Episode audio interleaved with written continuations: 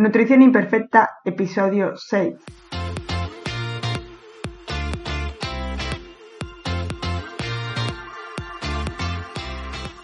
Bienvenida a Nutrición Imperfecta, el podcast de Marta Mármol. Un lugar para aprender a cuidarte y a dejar de ver la nutrición como un laberinto sin salida de dietas y restricciones. Es hora de empezar a ver la alimentación como un autocuidado y mejorar la relación que tienes con la comida.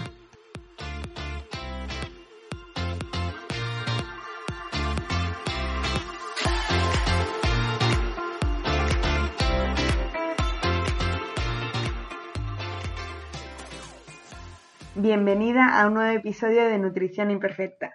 En el episodio de hoy quiero hablarte de uno de los temas que más me preguntan en consulta. Este junto al, desayuno, que un día hablaremos también de él, y son los snacks.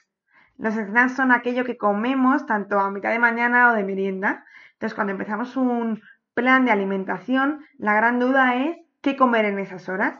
¿Existe algo que pueda comer que sea saludable, que sea sano? ¿Cuál elijo? Bueno, pues esto depende de muchísimos factores, como iremos viendo a lo largo de todo este episodio, pero como siempre y como ocurre todo en nutrición, depende. Depende de lo que quieras conseguir, depende cuáles sean tus hábitos de vida y a lo que estés acostumbrada. Pero normalmente, pues los diferentes tipos de snacks que veremos, unos nos aportan más energía, otros nos aportan más saciedad, que a veces a lo mejor es simplemente comer por, pues por disimular y por parecer que hemos comido, pero no necesitamos ese aporte de energía en ese momento. Incluso se van a dar también situaciones en las que tengamos que comerlo de alguna otra manera para consumir más calorías de las que queremos. Por ejemplo, alguien que quiera ganar peso, que también es una opción que muy pocas veces barajamos porque normalmente vemos la nutrición como para perder peso porque es uno de los grandes problemas, pero en realidad mucha gente también quiere ganar peso y, variar determinadas formas de comer eh, el mismo alimento pues nos puede ayudar a, pues, a introducir esas calorías de más que queremos. Así que vamos a ver qué snacks existen, cuáles son los que se suelen consumir y cuáles os recomiendo yo que elijáis y en qué nos tenemos que fijar para elegir uno u otro. Pero antes de todo esto, antes de hablar sobre este tipo de alimentos de media mañana y de merienda, quiero dejar muy claro que no es necesario comer cinco veces al día. Siempre hemos escuchado que cuando queremos empezar una, una alimentación buena, un proceso de pérdida de peso, lo que tenemos que hacer es comer cinco veces al día. Y las razones que nos dan para justificar esta frase que todos repetimos es una que, bueno, pues que comer cinco veces al día nos va a evitar llegar a la siguiente comida con mucha ansiedad. En parte es verdad y esto en parte a mucha gente le ocurrirá, pero es parte del proceso. En realidad, cuanto más tiempo estemos sin comer, aunque parezca raro, menos ansiedad nos va a dar por comer en la siguiente comida. Es decir, que esto no está todo justificado, pero sí que tiene sentido que mucha gente lo haga. Y luego habrá gente que, porque le gusta más o porque se llena muy rápido y no podría introducir todas las kilocalorías que necesitan en las tres comidas principales, por ejemplo. Pero esto ya va a depender de cada uno. Pero la otra razón por la que nos dicen que debemos comer cinco veces al día es porque nuestro metabolismo se va a mantener activo. Cuanto más comamos de forma constante, nuestro metabolismo se mantiene activo y eso nos ayuda a quemar más. Pero esto sí que no es verdad ni tiene justificación ninguna. Solo en algunas patologías muy concretas sí que se recomienda esto, pero como yo siempre aquí hablo de forma general, para al público en general esto no es verdad. De hecho, todo lo contrario. Si haces ayunos, si haces temporadas de unos espacios más grandes entre comida y comida, Mm, tu, aparato digestivo va a tener ese periodo de limpieza tan necesario y evitaremos muchas patologías y muchos problemas gastrointestinales que surgen de, pues de no dar esos descansos, de comer cada dos horas, como, pues como hace mucha gente y como estamos acostumbrados. Entonces, una vez claro que no es necesario que si tú no tomas ni media mañana ni media tarde, eh, no es necesario que los introduzcas, como sí que hay mucha gente que lo hace, y además no solo por la gente que lo hace, sino que también en muchas situaciones tenemos que recurrir a estos snacks y yo siempre recomiendo que, mm, dependiendo cómo, cómo llevéis la gestión de la alimentación, pero muchas veces son unos aliados, pues para llevar en el bolso, para llevar, eh, para echar mano cuando lo necesitemos.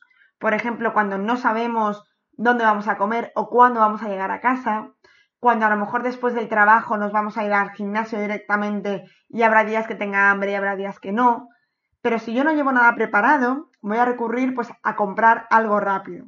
Y algo rápido, ahora vamos a ver los snacks que nos ofrecen eh, pues en los supermercados, en la tienda, lo que en las tiendas, lo que tenemos más disponible. También son unos grandes aliados, por ejemplo, cuando nos vamos de viaje. Cuando nos vamos de viaje tenemos que saber y no podemos dejarlo en manos de, pues, de una estación de tren, de un aeropuerto incluso de un área de servicio como una gasolinera que nos entre hambre y vayamos allí a comprar. Primero, por el precio. En muchos sitios el precio se nos va, se nos va a disparar. Pero lo segundo es que una opción saludable es muy difícil. Y cuando la hay, que cada vez hay más, son más caras aún que cualquier chocolatina o cualquier cosa que podamos encontrar. Entonces, tener unos unas opciones de snack que sean fáciles de llevar, que sean cómodas de comer en cualquier parte, nos pueden ser pues un gran aliado para echar mano y para evitar ese momento de no planificación que nos puede surgir hambre y no podemos recurrir a nada más. Otra de las razones por las que tenemos muy interiorizado que comer cinco veces al día es saludable es porque nos lo han repetido mil y una veces. Y eso es solo parte pues, de, la, gran campaña de marketing y la gran campaña que ha hecho pues, la industria alimentaria para pues, introducirnos de una forma muy natural que consumir eh, pues, media mañana y media tarde es lo más normal y más sano. De hecho, es la propia industria la que ha creado esta necesidad para que el consumidor tenga que, pues, que comprar algo que le sea fácil y cómodo en nuestro día a día. Y ahí aparecen pues, los snacks más habituales en los que pensamos todos, porque es lo que hemos ido viendo y, la industria nos lo ha facilitado, pues, mm, pues chocolatinas que ya vienen en un envoltorio que puedes llevar a cualquier parte ya en su porción individual, incluso las galletas, antes venían en paquetes grandes y ahora encontramos los paquetes grandes de desayuno, muy entre comillas, y luego los paquetes pequeñitos, los que te vienen pues cuatro o seis galletas para llevar al recreo o para llevarte a la oficina. Eh, si queremos hacerle un poco una versión más saludable, pues han aparecido las eh, barritas, que también muchas vienen con un marketing muy saludable, con una silueta, con algunas frutas, como cereales, o incluso les ponen pues algún componente pues que llame más atención, como espelta, chía, mm, frutos rojos o cosas así, para eh, pues parecer más sanos, para parecer algo que sea mm, que pueda entrar en una alimentación saludable, pero no. También pues los zumos que te vienen de forma individual, eh, pues bueno, un montón de cosas que son las que en general la gente y sobre todo los niños se llevan al recreo o se llevan pues eh, de media mañana o de media tarde. La realidad es que no necesitamos consumir ningún tipo de alimento en ningún tipo de comida. Siempre pues relacionamos el desayuno con una leche con cereales pero en realidad en el desayuno podríamos tomar unas lentejas, un guiso de lentejas.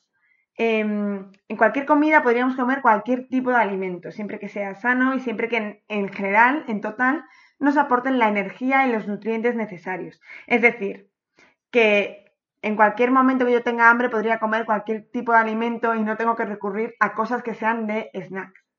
Pero yo te voy a dar hoy diferentes opciones de alimentos que lo que cumplen es pues que sean fáciles de llevar, que sean fáciles de comer, que se puedan comer como en cualquier sitio y que encima pues eso, o nos den saciedad, o nos den energía, o nos aporten alguno de los nutrientes que estamos buscando. Vamos a empezar a ver diferentes opciones y voy a empezar por lo más sencillo. Eh, alimentos que sin cocinar, sin preparar nada, me los voy a poder llevar directamente. Y el primero por excelencia y el que debería ser la primera opción Mm, casi en el 100% mm, de las veces es la fruta. Tiene que ser fruta de temporada. ¿Por qué? Porque va a estar mucho más barata, eso por supuesto, pero además va a estar más rica y nos va a aportar más nutrientes. Pero como además estamos buscando algo que, pues, que sea fácil de llevar, que sea fácil de comer, pues evitar aquellas frutas que necesitemos eh, pelar, a no ser que nos lo podamos llevar en un tupper ya cortado, pero eso siempre lo tendríamos que mantener en frío, entonces lo mejor es llevarse, y si lo vamos a cargar durante bastante tiempo y no vamos a tener donde refrigerarlo, lo mejor es llevarse una fruta que esté dentro de su peladura. Me refiero, eh, pues si nos llevamos un melón y lo cortamos y lo cortamos ya en un tupper, ese tupper tiene que estar refrigerado, si no puede ser que pues que las bacterias empiecen a crecer ahí. En cambio, cuando la fruta viene con su cubierta, es muy difícil que esa cubierta va a proteger ese alimento. Entonces, como nos lo queremos llevar para podernoslo comer en cualquier lado, una fruta perfecta sería un plátano, que viene ya con su cubierta, y yo con, con la mano lo voy a poder pelar fácilmente y comérmelo fácilmente. Lo mismo ocurriría con una mandarina, por ejemplo. En cambio, sería un poquito más complicado, entonces esto depende de dónde vayáis a poderlo comer o no. Si, por ejemplo, vais a una oficina en la que sabéis que vais a tener allí cubiertos y un lugar donde comer, pues sería muy fácil, en este caso, por ejemplo, un melocotón. En cambio, si los lo vais a tener que comer por la calle y encima la piel del melocotón te da muchísimo repelús y no te gusta nada, pues no sería una opción buena. Por ejemplo, una pera lo mismo, si te gusta que comértela bien pelada, pues a lo mejor no es la mejor opción. En cambio, por ejemplo, a mí, que simplemente con haberla lavado bien me puedo comer la piel, bueno, yo me puedo comer incluso la del melocotón. O sea, entonces, pues sería una opción. Esto depende de cada uno. ¿Qué nos aporta la fruta? Bueno, por una parte nos va a aportar muchísima hidratación porque la gran parte de la fruta es agua, pero aparte además también nos aporta muchísima fibra. Esta fibra nos va a ayudar a saciarnos y con nos vamos a comer una gran cantidad, tiene una muy baja densidad calórica, es decir, comemos mucha cantidad y las calorías son muy bajas. Y además, bueno, aparte de todos los nutrientes y vitaminas que vamos a conseguir. Eso sería una opción muy buena, eh, tomarla sola, solo cuando queremos pues esa sensación de haber comido algo, pero en realidad no tenemos tanta hambre y luego vamos a ir a comer eh, a las horas. Sería una opción perfecta pero también es una opción que podemos combinar con algunas de las siguientes. Esto lo veremos al final. Pero como opción sola sería una, una buenísima, para mí, la mejor opción de un snack entre horas. El siguiente que yo os diría serían los frutos secos. Los tenemos que elegir siempre que sean al natural o tostados y evitar aquellos que vienen fritos, que vienen llenos de sal. Y también tendríamos que controlar la cantidad que tomamos, porque lo que ocurre mucho con los frutos secos es que eh, no controlamos, están muy ricos, por ejemplo unos pistachos son como adictivos o unos anacardos y muchas veces consumimos más cantidad de la que deberíamos. La cantidad va a depender también de los objetivos de cada uno y del total de, calorías que dan tomar, la cantidad de comidas, depende mucho. Pero más o menos, en general yo recomiendo unos 30 gramos, que corresponde a un puñado pero no un puñado con la mano abierta a ver cuántos más coge, sino un puñado pues normal, sin forzarnos. Eso sería lo ideal. Y dentro de los frutos secos, bueno, pues desde nueces, almendras, anacardos, pistachos, eh, lo que se os ocurra. Pero bueno, a mí las nueces en particular me parecen que tienen una composición perfecta, tanto de mm, omega 3 y omega 6. Y, y bueno, si las consumimos ya con la cáscara, si las llevamos con la cáscara entera y las podemos pelar en algún sitio, eh, matrícula de honor, pero no hace falta, porque mm, aquí lo que estamos buscando también es algo cómodo, algo que pueda comer en cualquier lugar, y como decíamos con la fruta, pues si no hay que pelarla mejor, pues aquí ocurre un poco lo mismo. ¿Qué nos van a aportar los frutos secos? Bueno, los frutos secos son un alimento rico en proteínas, pero también muy rico en grasas. Entonces esto lo hace que sea un alimento muy saciante. Entonces son perfectos para cuando de verdad tenemos hambre y cuando queremos aguantar hasta la siguiente comida sin hambre. También, al ser muy ricos en proteínas y en grasas, nos van a aportar mucha energía. Entonces, si por ejemplo yo termino de trabajar y me voy a ir al gimnasio a las 7 de la tarde y no he comido desde mediodía y estoy un poco que voy a llegar desfallecida al gimnasio y no voy a rendir, pues tomarme una horita antes unos frutos secos, que a lo mejor también podemos combinar con una fruta, por ejemplo, sería una opción muy buena que me va a aportar esa energía. O si, por ejemplo, quiero ir pronto al gimnasio, pero si desayuno, me sienta mal si desayuno algo líquido o algo así, pero no se entrena en ayunas, pues tomar unos frutos secos previamente sería una muy buena opción.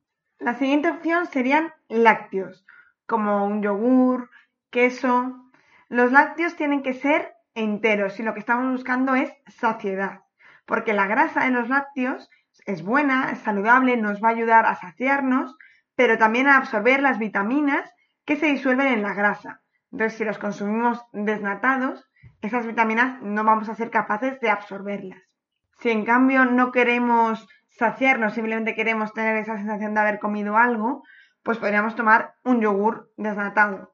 Pero a mí me parece más interesante, por la diferencia que hay entre grasas y calorías, consumir un yogur natado y que nos produzca saciedad, que es una de las mayores, mayores retos a conseguir en una pérdida de peso, en una alimentación saludable, estar saciados y no pasar hambre. De esto hablamos en otro episodio, que os lo dejo en las notas del programa, que hablamos sobre saciedad.